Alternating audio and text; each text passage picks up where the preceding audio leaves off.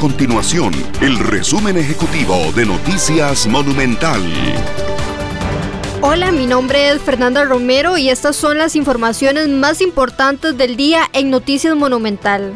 La Comisión de Nombramiento de la Asamblea Legislativa recomendó al plenario legislativo reelegir al magistrado de la Sala Constitucional, Fernando Cruz, por ocho años más.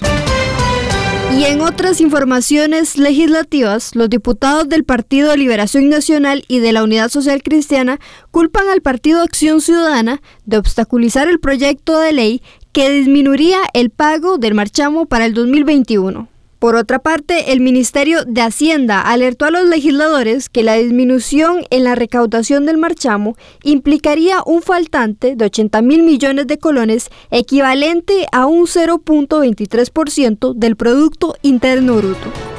Estas y otras informaciones usted las puede encontrar en nuestro sitio web www.monumental.co.cr. Nuestro compromiso es mantener a Costa Rica informada.